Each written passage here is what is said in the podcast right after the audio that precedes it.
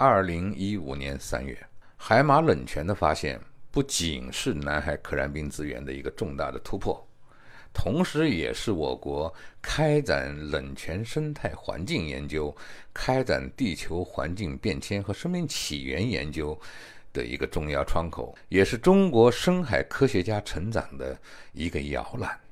海马号不负众望，首战告捷。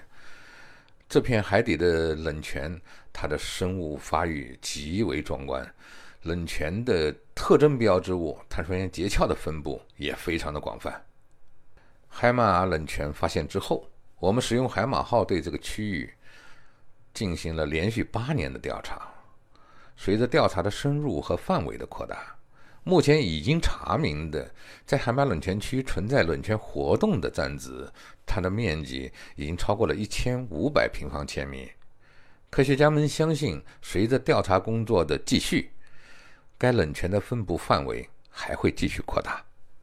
通过对冷泉碳酸盐的样品测年，帮助我们了解了海马冷泉的活动演化历史。该冷泉在历史上有过两次大规模的喷发。一次呢始于十二万年前，一次始于六千年前。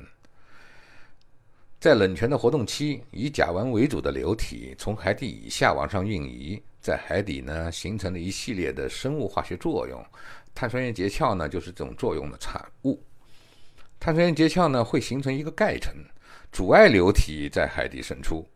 像下方的流体呢，会寻找因为地质运动所造成的碳酸盐结壳的那些破裂、断裂等等那些地方，以此为新的通道，再继续不断的向上运移。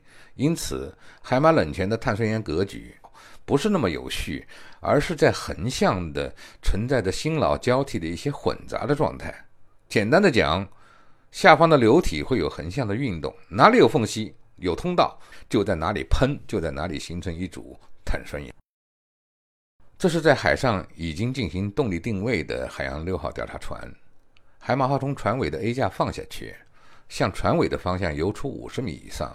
操作人员启动海马号的垂直推进器，海马号开始下。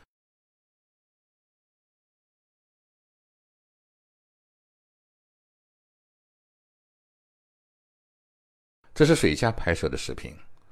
在垂直推进器启动之后，海面上泛起一圈水花，海马号就开始下潜，直奔海马冷泉的海底。那么，我们使用海马号在海马冷泉进行了八年的科学调查，都有哪些发现呢？现在请看视频发现篇。在海马冷泉的海底，最多见的是贻贝，学名叫做平端深海偏顶哈。深海冷泉的贻贝和浅海的贻贝样子差不多，你们把贻贝叫做什么呢？是海虹还是青口？二零一五年我们发现这片冷泉的时候，首先看到的就是大片大片的贻贝。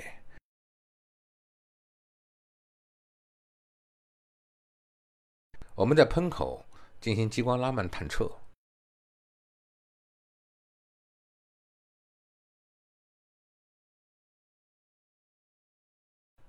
用这个手段，我们对甲烷流体的组分和成因进行研究。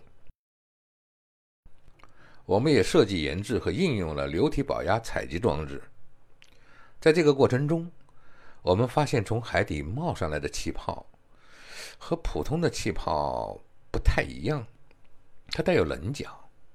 它说明甲烷气体在从海底冒出来之后，就已经在水体当中很快的形成了一个水合物的外壳。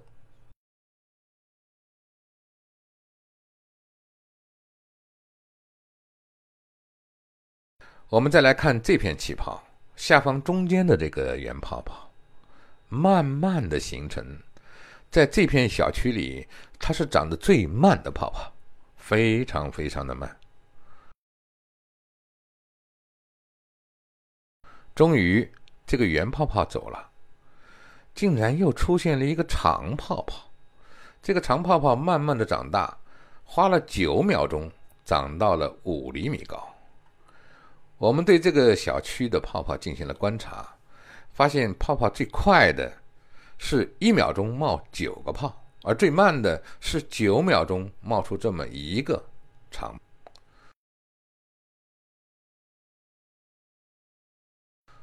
这个是海马哈，我们也叫它白瓜贝。白瓜贝在海底吸取硫化氢，化学滋养细菌的化能合成作用，给白瓜贝提供了赖以生存的能量和营养物质。一旦沉积物当中的硫化氢含量不足，白瓜贝就会成片的死亡。活着的白瓜贝都是站着的。画面中近处的白瓜贝都已经死亡了。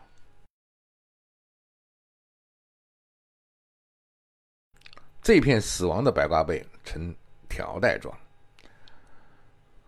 这些白瓜贝就已经死去很久了。我们发现，活着的白瓜贝有海参为伴，死去之后会长海葵。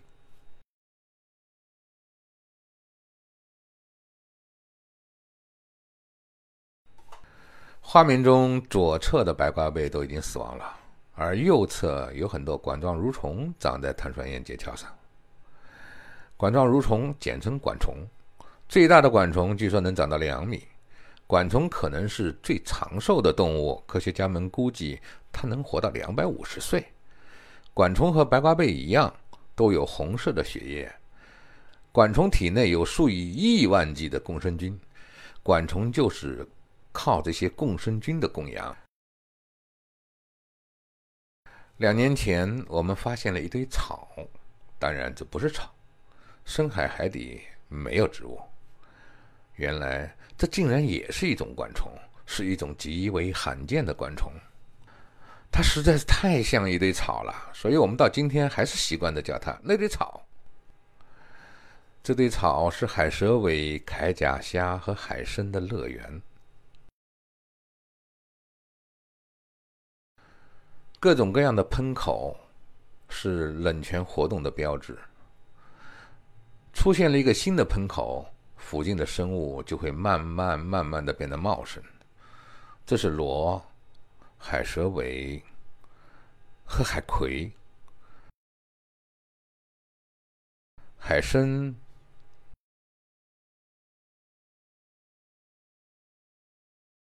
艾尔文虾。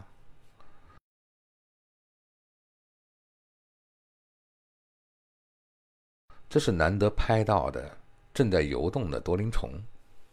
多鳞虫属于多毛类，个头也就是三厘米那么长。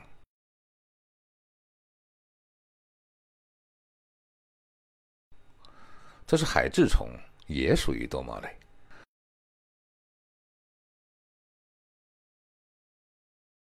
画面当中有一条安康鱼，而它的附近，在那些白瓜贝的壳子里面。有一个一个圆圆的、半透明的生物。当时在场的人看到了这个生物，没有人知道这到底是什么东西。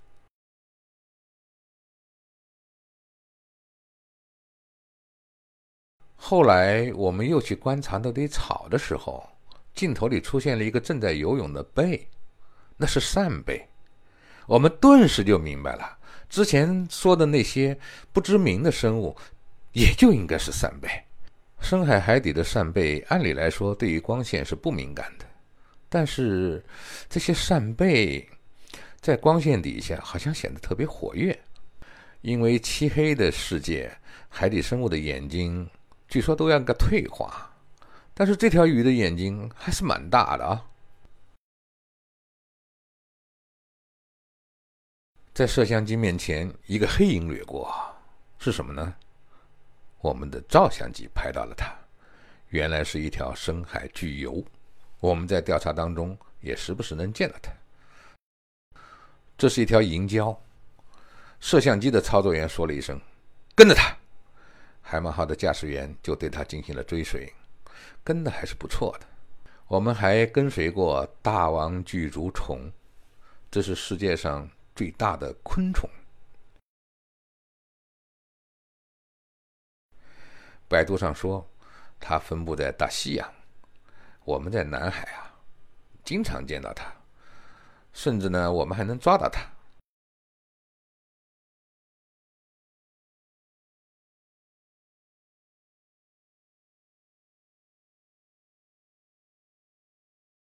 这不，它钻进了我们的诱捕笼了，不是吗？两只啊，这两只的体长呢达到了二十六公分。我在网上查了一下，在日本呢、台湾呢，有专门吃大王的餐厅。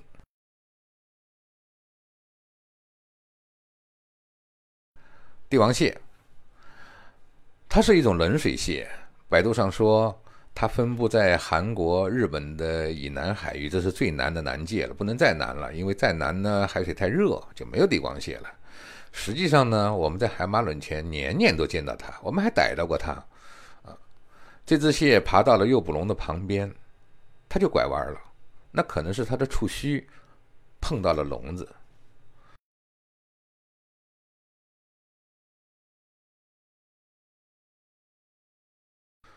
那好吧，那这是什么情况？它爬着爬着就停下来了，它是看到了。听到了还是闻到了呢？他居然还慢慢慢慢的往后退了。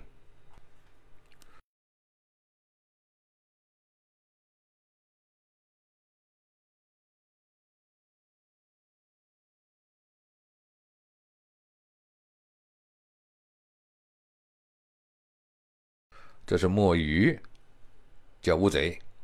我们每次见到它的时候，它都是这个样子。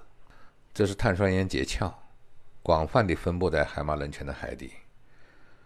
我们可以看得出，这里发生过多次的强烈的地质运动，造成了碳酸结壳的破碎。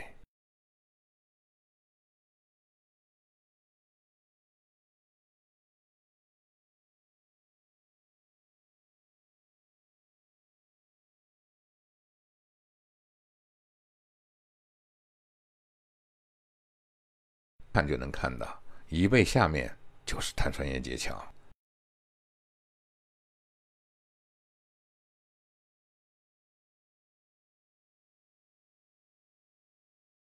碳酸盐结壳里面交结了很多的贝壳，形成了很多的空洞，这是虾最喜欢的地方了。在海马冷泉海底布设观测设备，时间久了就会有大量的生物附着。这对于观测设备的正常运行来说，是会构成很严重的影响的。这些生物的附着力是真的非常强，不管什么材质，不管什么样的表面形态，它都没有办法阻挡它们的附着。我们使用海马号，在海马冷泉有那么多的发现，那么我们又使用 RV 都做了些什么呢？我们请大家看一下视频。下面这个视频，它是反映我们在海马冷泉的部分海底作业的视频，请看作业片。这是海马号下潜之前，海马号的前部摆满了各种调查工具，有插管，有各种网具，有实验设备。海马号和其他的 RV 不同，由于我们执行冷泉和腹股结壳的调查需要，所以我们总是在这腰部安装了一台海底钻机。这是在海马冷泉区钻取的碳酸盐结壳的岩性样品。我们以前介绍过海马冷泉的活动史，就是对这些岩性样品进行分析研究的成果。二零一八年四月二十七日是一个值得纪念的日子，我国自主研制的两台深海作业级潜水器“海马号”“深海勇士号”在海马冷泉区成功的进行了联合调查。这次合作不仅在潜水器调度、指挥、通讯、联络等多方面进行了成功的探索实践，而且第一次发现了活动性冷泉的标志——海底喷口。我们在喷口的中心点附近和生物群落位置进行了不同的插管，这是其他的插管局啊，在白花贝的群落里，在生物的空白区。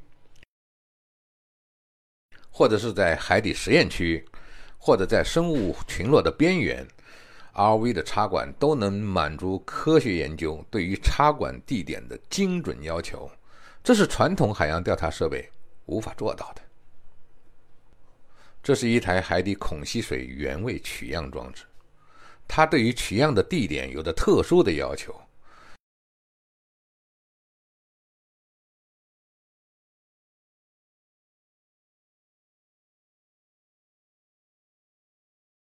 而只有像海马号这样子的 ROV 才能满足它的这些要求，而且能够把它成功的布设和回收。这是我们在海底喷口进行水合物，也就是可燃冰快速形成的实验。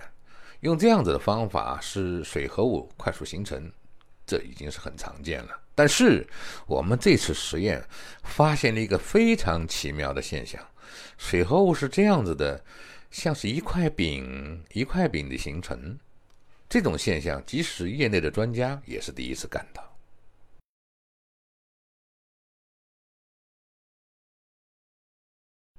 这是我们今年五月份拍摄的冷泉海底的大量的贻贝群。我们采用了俯拍加测光的拍摄方法，这样就能够比较容易的发现海底的气泡柱。海马冷泉的海底喷口是经常会变化的。去年来的时候，这里还没有见到喷口。这是海底生物原位基因固定作业。机械手先是灵巧地打开了固定液的箱子，里面的黄色的液体就是固定液。机械手再去抓取贻贝，把它们捏碎，放在箱子里，这样一倍的肌肉组织就能泡在固定液里。也就能够防止样品在取回水面过程当中，由于猛烈的解压而造成的样品破坏，而确保生物基因测序研究的得到准确的数据。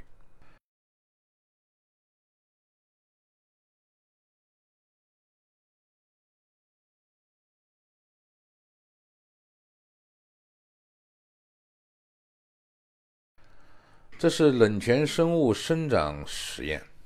我们把采集到的贻贝进行测量，进行编号刻字，放进笼子里，再把笼子放回海底。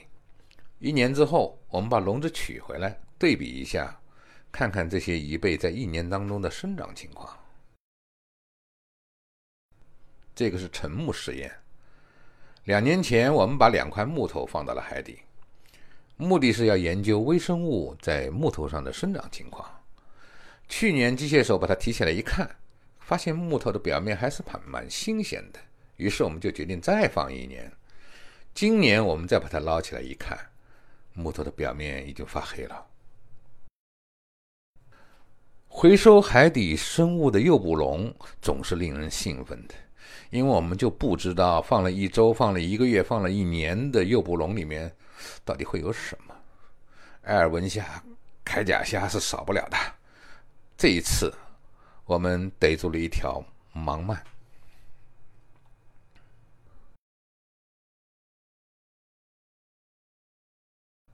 对管状蠕虫这样子的生物进行取样，用开口很大的柔性爪，效果是非常好的。看这一爪，起码收获了三十个管状蠕虫。在黑烟囱附近，埃尔文虾是非常多的。在海马冷泉，埃尔文虾也不少。在冷泉区进行插管取样之后，我们会把插管的样品放在海马号前部的下方采样栏里。在 RV 回收的过程当中，随着水压的逐渐减小，插管当中的可燃冰就会慢慢的分解。在六百至四百米水深这个过程当中，分解会非常的剧烈，就像开了锅一样，非常壮观。刚才大家看到的超清晰的海底影像，都是海马团队用自己设计研制的海马相机拍摄的。海马相机目前的技术水平和影像画质，在国内算是最好的。海马相机在功能上已经实现了一台高水平深海相机所应该具备的功能特点。高画质、高感，能拍照、能拍视频，可以全自动，也可以全手动，可以高速的储存文件，可以即拍即传，有非常好画质的远程监控画面，有非常好素质的镜头，还可以换镜头，结构也非常的紧凑。在 RV 的正前方，都有一台装在云台上的主摄像机。目前，国内潜水器的作业摄像机大多数还没有达到 4K，还是1080的水平。幺零八零就是高清，所以我们习惯上就称之为主高清。这就是海马号的进口的主高清。随着科学技术水平的发展，潜水器的主高清虽然能基本满足作业的监控需求，但是距离高画质的要求就相差的越来越远了。深海摄像机是科学探索和发现的眼睛，是放大镜，是显微镜。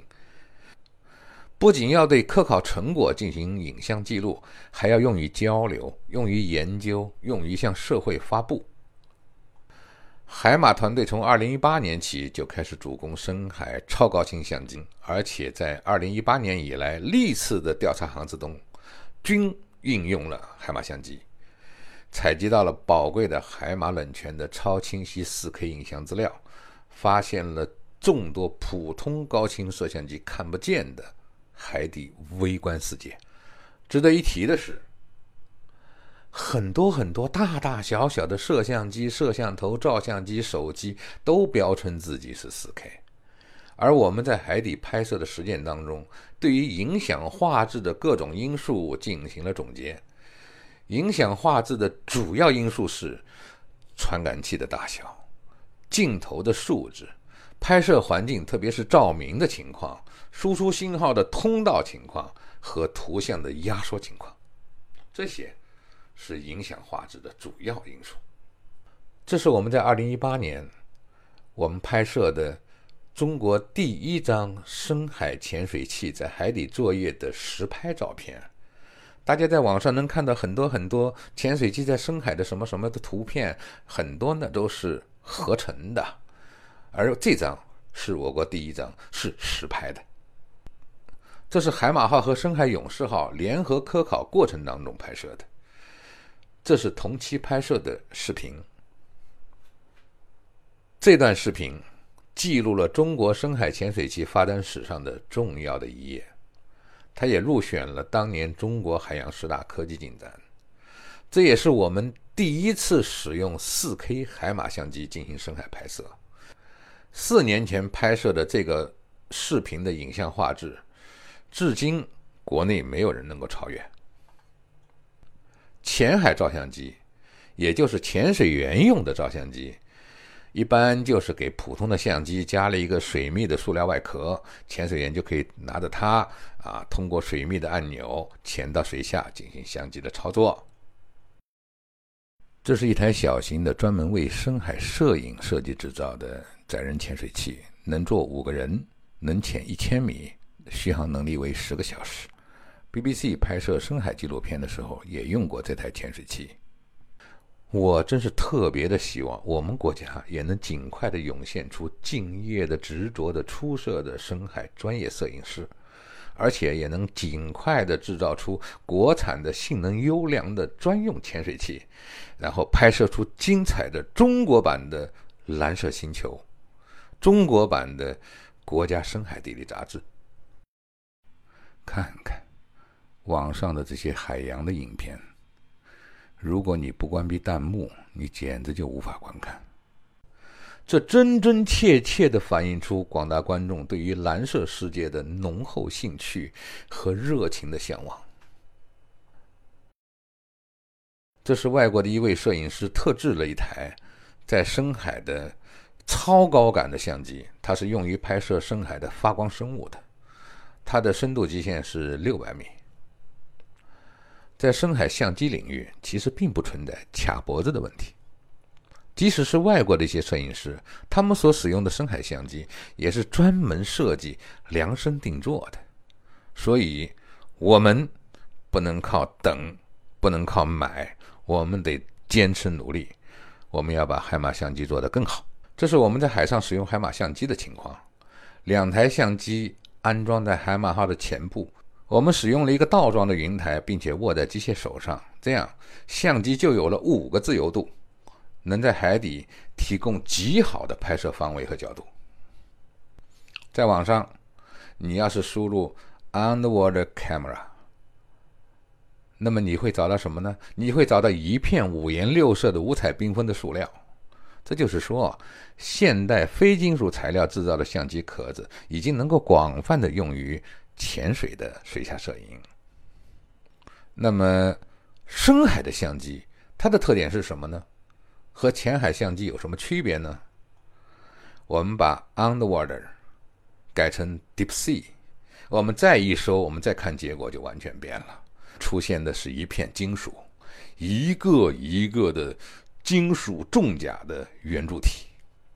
这就说明，在深海巨大的水压之下，塑料壳体已经不能用了，相机的材料、外壳的材料基本上都得用金属。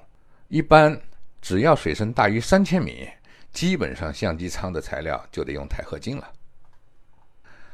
深海相机的研制过程也是非常艰难的，有非常多非常多的技术难题，比如前部的这这个透窗的制作。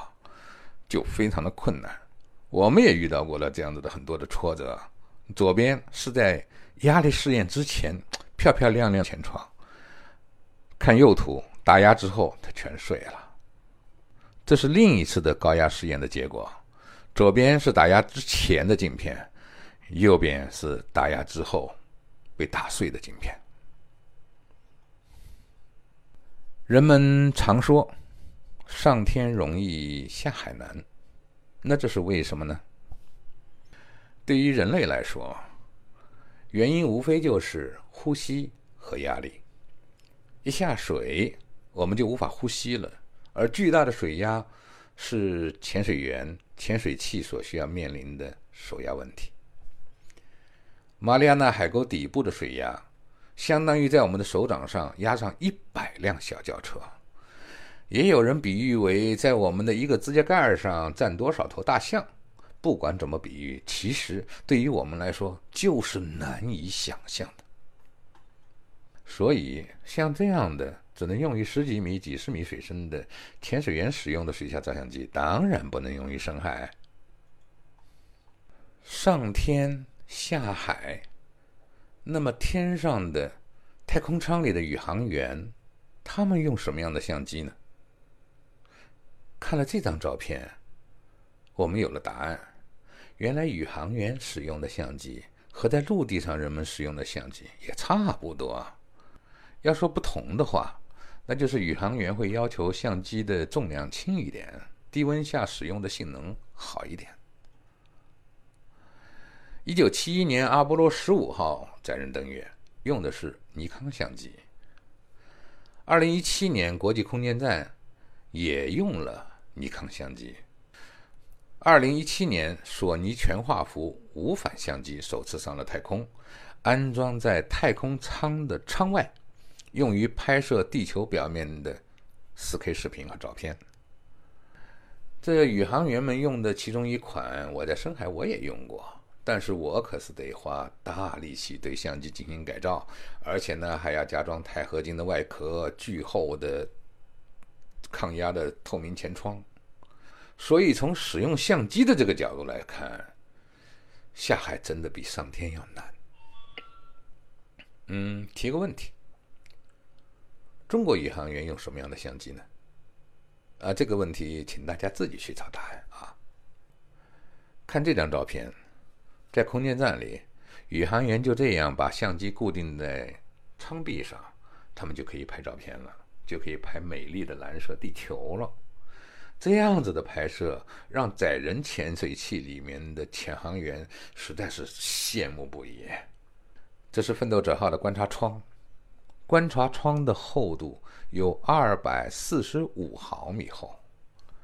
那么，如果潜航员要像宇航员那样拍照片，拿起个相机，隔着差不多二十五厘米厚的玻璃来拍。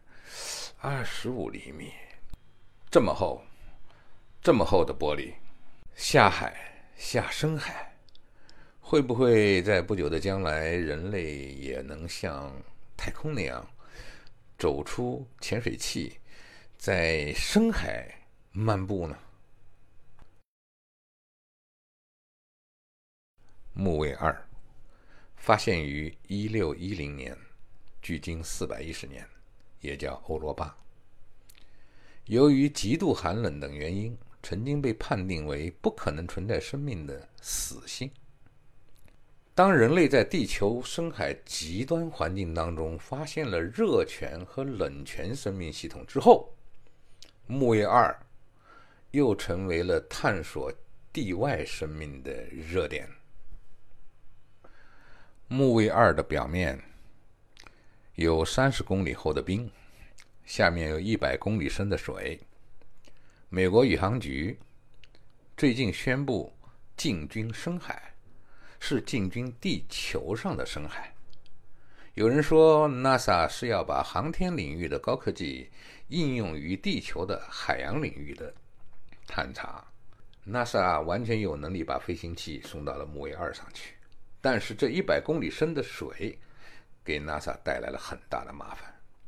所以，NASA 要进军地球上的深海，要找到对付深海的方法。NASA 的目标。还是木卫二。好了，我们从太空回到地球，我们回到我们南海深处的那片绿洲。大家从很多的纪录片里面看到过精彩的海底世界，那大多数情况下都是在浅海，都是在透光带，都是在珊瑚礁海域，而绝大多数的深海海底。是一片的荒漠，所以说，有着茂盛的生物群落的深海海底冷泉区，那就是一片深海沙漠当中的绿洲。下面，我们随着海马相机的超高清影像，再去看一下我们的海马冷泉。我们潜入深海，来到了海马冷泉的海底。首先。看到了云雾中的贻贝群落，在一亿多年前，他们从浅海来到这里。高速摄影机拍摄的冷泉喷口，一股股甲烷连绵不断，袅袅升起。贻贝、海葵、海蛇尾完全不理会海马号的到来，悠闲自在。去年我们来过这里。没见到这里有喷口，然而今天，甲烷气泡却能蒙住我们的镜头。成群的螺聚集在这里，它们应该都是亲戚吧？可燃冰在海底以下分解，通过裂隙在海底喷出，驱动着地球的碳循环。海马哈。我们习惯叫它白瓜贝，它的血液和肉体都是红色的。艾尔文虾是海马冷泉的精灵，它们的身姿轻盈，无处不在。管状蠕虫是长寿之星，它们矗立在碳酸盐上，与世无争。一群白瓜贝从下方的沉积物中吸取的硫化氢。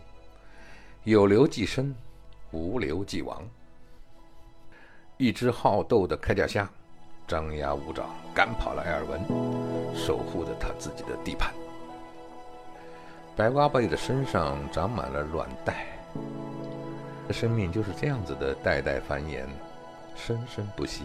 顶须虫在海马相机的镜头前摇曳着，如此的迷人妖艳。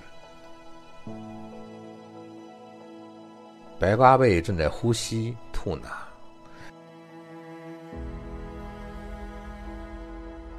还能横向的改变方向。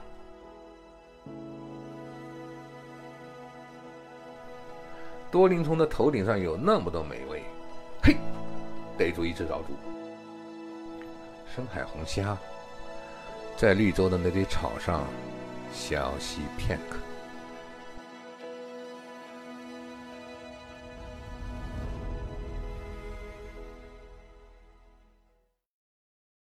谢谢大家的聆听，也欢迎大家去南沙做客，谢谢。